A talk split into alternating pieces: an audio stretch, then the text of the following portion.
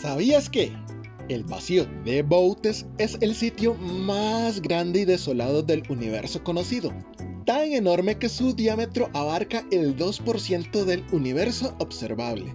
Hablamos de una gigantesca y cuasi esférica región del espacio de unos 250 millones de años luz de extensión, con apenas unas pocas decenas de galaxias esparcidas en su centro, ubicado en la constelación de Boutes. Se ha teorizado que el vacío de Boutes se formó debido a la unión de vacíos más pequeños, al igual que pompas de jabón, que se unen y forman una más grande.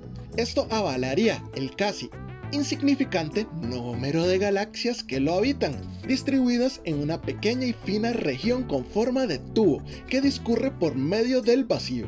De acuerdo con el astrónomo Greg Aldrin, la escala de vacío es tal que si la Vía Láctea hubiera estado en el centro del vacío de Boutes, no nos hubiéramos dado cuenta de la existencia de otras galaxias en el universo hasta la década de los 60.